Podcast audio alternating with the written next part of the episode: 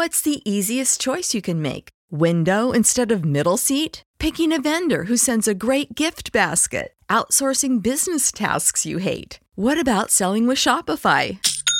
Whether you're selling a little or a lot, Shopify helps you do your thing, however you cha-ching. Shopify is the global commerce platform that helps you sell at every stage of your business. From the launch your online shop stage to the first real life store stage, all the way to the did we just hit a million orders stage. Shopify's there to help you grow. Whether you're selling scented soap or offering outdoor outfits, Shopify helps you sell. Wherever and whatever you're selling, Shopify's got you covered. Sign up for a $1 per month trial period at shopify.com slash try. Go to shopify.com slash try now to grow your business, no matter what stage you're in. Shopify.com slash try. When you need mealtime inspiration, it's worth shopping Kroger, where you'll find over 30,000 mouthwatering choices that excite your inner foodie. And no matter what tasty choice you make, you'll enjoy our everyday low prices, plus extra ways to save, like digital coupons worth over $600 each week. You can also save up to $1 off per gallon at the pump with fuel points. More savings and more inspiring flavors make shopping Kroger worth it every time. Kroger, fresh for everyone. Fuel restrictions apply. Hey guys, it's Ethel, and welcome to your final Artist of the Month episode of 2018. This month we are featuring Miku Hatsune. Japan Top 10. Miku Hatsune, or Hatsune Miku, is a 16 year old girl with turquoise pigtails and is considered the world's favorite virtual idol. Originally aimed at professional musicians, the first Vocaloid software voice bank was developed by Crypton Future Media 11 years ago in 2007. Miku's voice was sampled from Japanese voice actress Saki Fujita, while her image was created by manga artist Kei Garo. In 2013, the English voice bank for Miku was released. Then in 2017, a Chinese voice bank was released, making Miku the first trilingual Vocaloid. For many, Hatsune Miku or Miku Hatsune emerged to worldwide fame with the release of Levan Polka back in 2007. Levan Polka is actually a Finnish folk song with repetitive lyrics written in the 1930s to a traditional polka tune. The music video featured Miku dancing and spinning a Welsh onion in homage to Loituma Girl.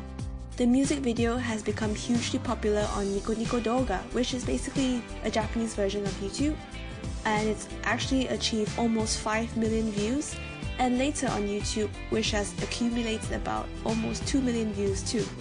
But Miku isn't just known for Levan Polka. In recent years, you can actually catch Miku performing live on stage as an animated projection on specially coated glass screens. She teamed up with the band Bump of Chicken back in 2014 for their single Ray and appeared in the music video featuring the band members singing alongside Miku in real time. In 2014, she was the opening act for Lady Gaga's world tour Art Rave, the Art Pop Ball. Crypton Future Media, the creator of Miku Hatsune, is also now planning to host the upcoming Miku Symphony in collaboration with the Tokyo Philharmonic Orchestra in November of 2018, which has just passed, and the upcoming performance in January of 2019 with the Osaka Philharmonic Orchestra. Miku Symphony is actually the sequel to Miku Symphony 2016, which was the first official concert to feature all of Crypton's characters. So let's kickstart this episode with 2012 song Odds and Ends. Number 5.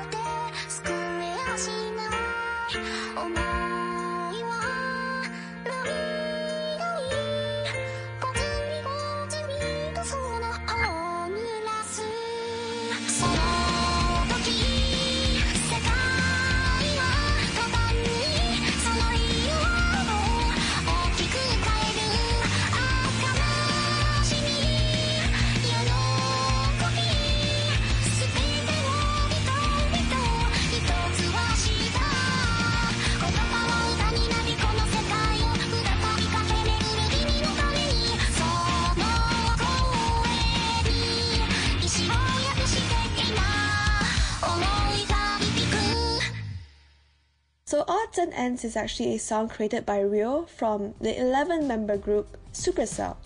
This is Ryo's parting song with Miku, and the lyrics for it actually describes the struggles of someone unrecognized and how, with the help of Miku's voice, they overcome barriers from zero until the point in which he becomes famous. You can actually hear breath sounds within the vocals, which somehow allows Miku to appear far more human like than previous songs. The video features live band performances and an adorable robot helping to display Miku on a small screen. So Ryo is actually a very common collaborator of Livetune. They have both worked together a lot on a lot of other songs. And if you're not familiar with Supercell, I highly recommend you to check out their music. By the way, do you want to advertise on our podcast? Market your brand onto one of the world's most popular Japanese culture-based podcasts and reach up to potentially 70,000 listeners around the world on a weekly basis with advertising costs that will fit your company's budget.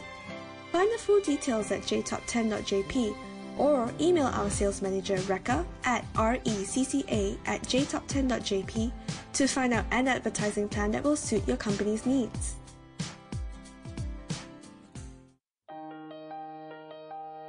Up next is the 2011 song Tell Your World. Number 4.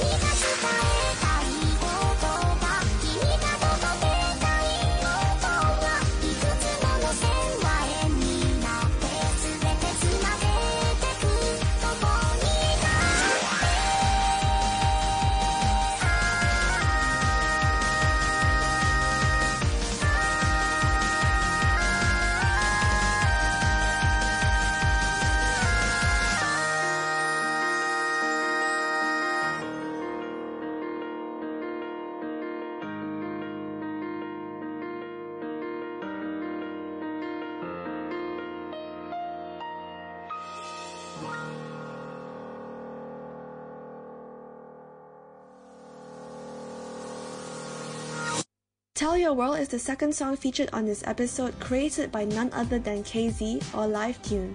And it's actually about Miku wanting to connect everyone with her songs and sums up the intent of the entire Vocaloid community. Tell Your World was created for a 2011 Japanese Google Chrome commercial titled Anata no Webu wo Hajimeyo or Let's Start Your Web. KZ stated that when I wrote the song to express the feelings that I get when I use the internet, the feelings of happiness and excitement.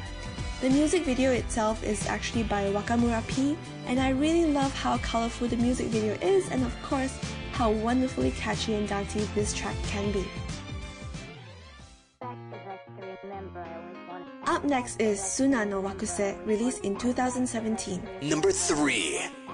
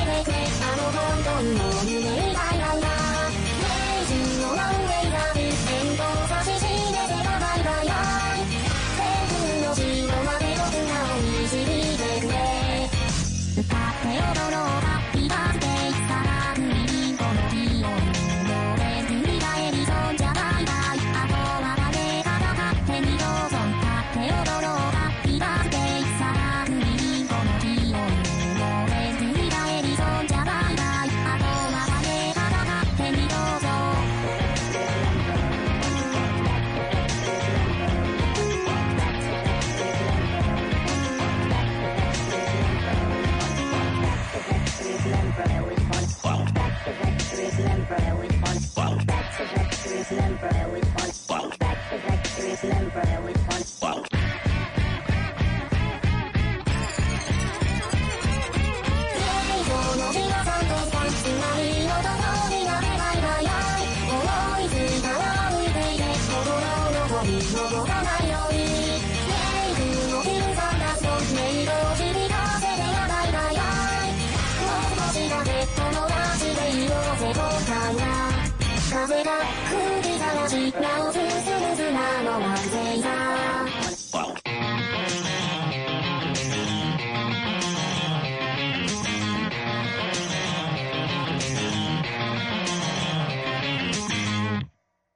Suna no Wakuse, also known as Sand Planet, but officially in English it's actually titled as Dune, is an original song created by producer Hachi, who is better known as Kenshi Yonezu.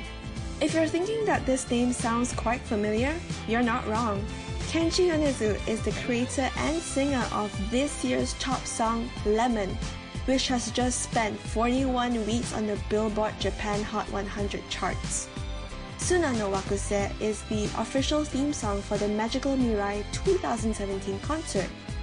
The song references other popular Miku songs titled Matryoshka and Panda Hero, which were also created by Hachi, as well as Melt, World's End Dance Hall, and Senbon Zakura. The song entered the Hall of Fame just 5 hours and 27 minutes after its upload, breaking the record for fastest song to enter Hall of Legend, taking only 6 days and 5 minutes, and broke the record for fastest 4 million views on Nico Nico Doga. It also exceeded over 31 million views on YouTube.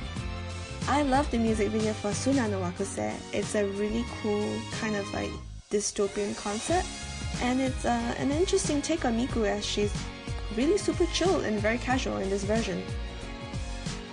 We're almost at the end of the episode, but before we let you go, we always welcome song requests or Artist of the Month requests from our Patreon donors.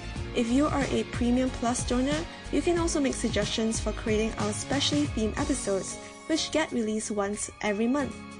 Just send us a message through Patreon and we'll make sure to follow up with your idea. Up next is Senbon Sakura, released in 2011. Number 2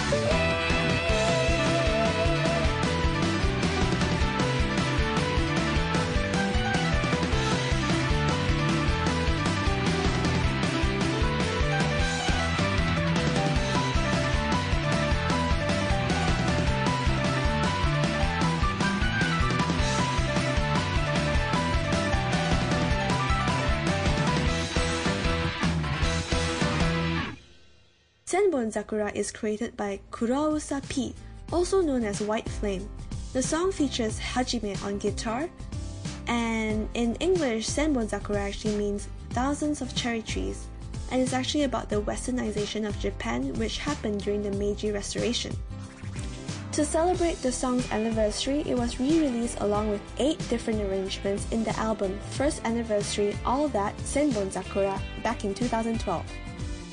In 2016, the song was the number one most watched Vocaloid song on Nico Nico Doga. Senbon Zakura was even performed by Japan's Self Defense Forces Elite Central Band, who are normally responsible for welcoming foreign dignitaries and ceremonies of the highest order. In the music video, it actually features the original lineup of earlier Japanese Vocaloids, including the twins Kagamine Rin, Len, Kaito, Meiko, and Luka Megurine, and a quite popular dance routine that has been covered by many cosplayers around the world.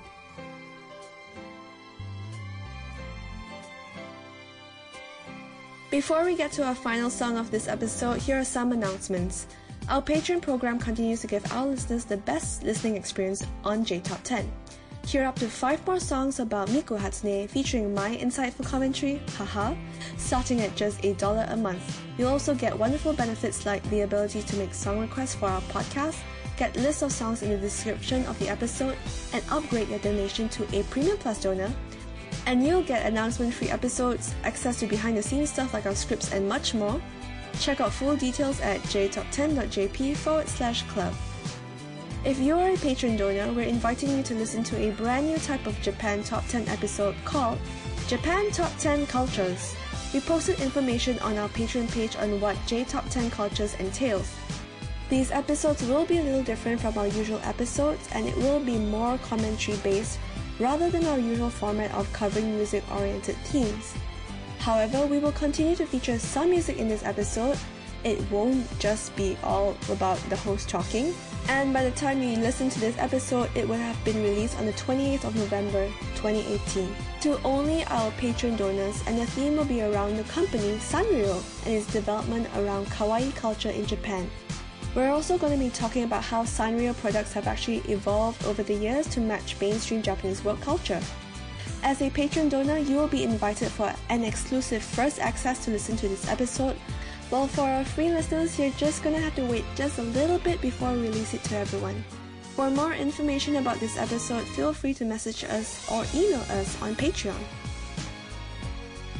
And our final song for this episode is The World Is Mine, released in 2009. Number 1.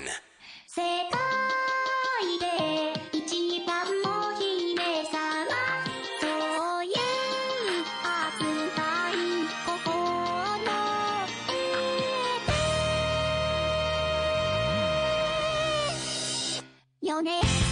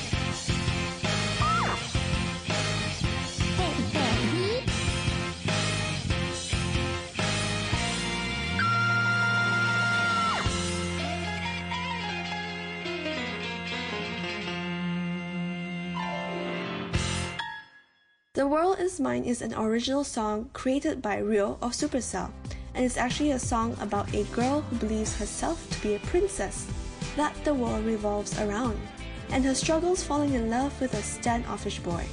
Despite portraying a short tempered, fickle character, it definitely contrasts with how Miku is often seen as a sweet tempered personality, and the song is considered by many to be Miku's character theme song. The World Is Mine is considered to be one of the most popular Vocaloid songs of all time, and is actually one of the top viewed Vocaloid videos on YouTube too. In addition to Miku's version, there is an official sequel called Oshiete Ageru, also known as I'll Teach You, sung by Nagi, who is one of the longtime collaborators with the band Supercell. The music video shows Miku with ever changing costumes of many popular songs featuring her over the years. So, guys, this is the first time that we featured a non person singer or musician on our episode, Artist of the Month.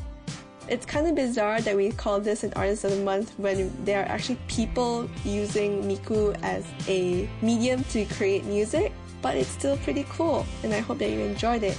If you're unfamiliar with the Vocaloid family, there are actually a lot more other Vocaloid than Miku who are quite popular, and the songs that they've been creating using the Vocaloid softbank have been going over a decade.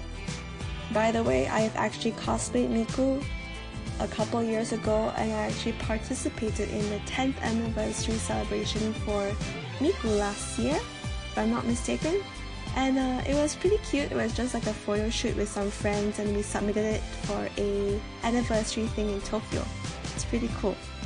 And anyway, I will see you next month, which is basically next year in January.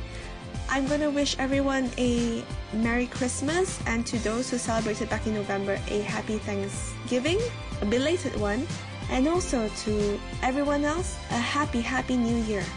Don't forget to tune in on J Top 10 in about a week and a half, where Eric will be bringing you a new episode. See you guys next year. Bye! Japan Top 10, the number one Japanese music podcast.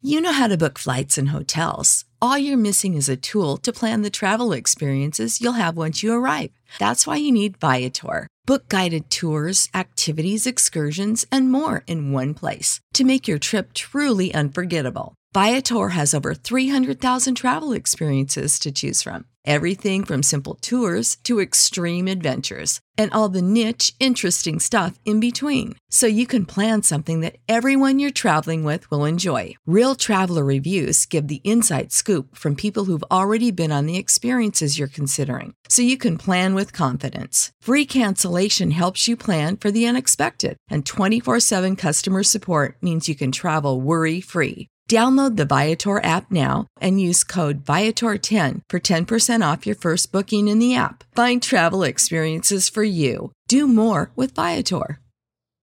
When you need mealtime inspiration, it's worth shopping Kroger, where you'll find over 30,000 mouthwatering choices that excite your inner foodie. And no matter what tasty choice you make, you'll enjoy our everyday low prices, plus extra ways to save, like digital coupons worth over $600 each week. You can also save up to $1 off per gallon at the pump with fuel points. More savings and more inspiring flavors make shopping Kroger worth it every time. Kroger, fresh for everyone. Fuel restrictions apply.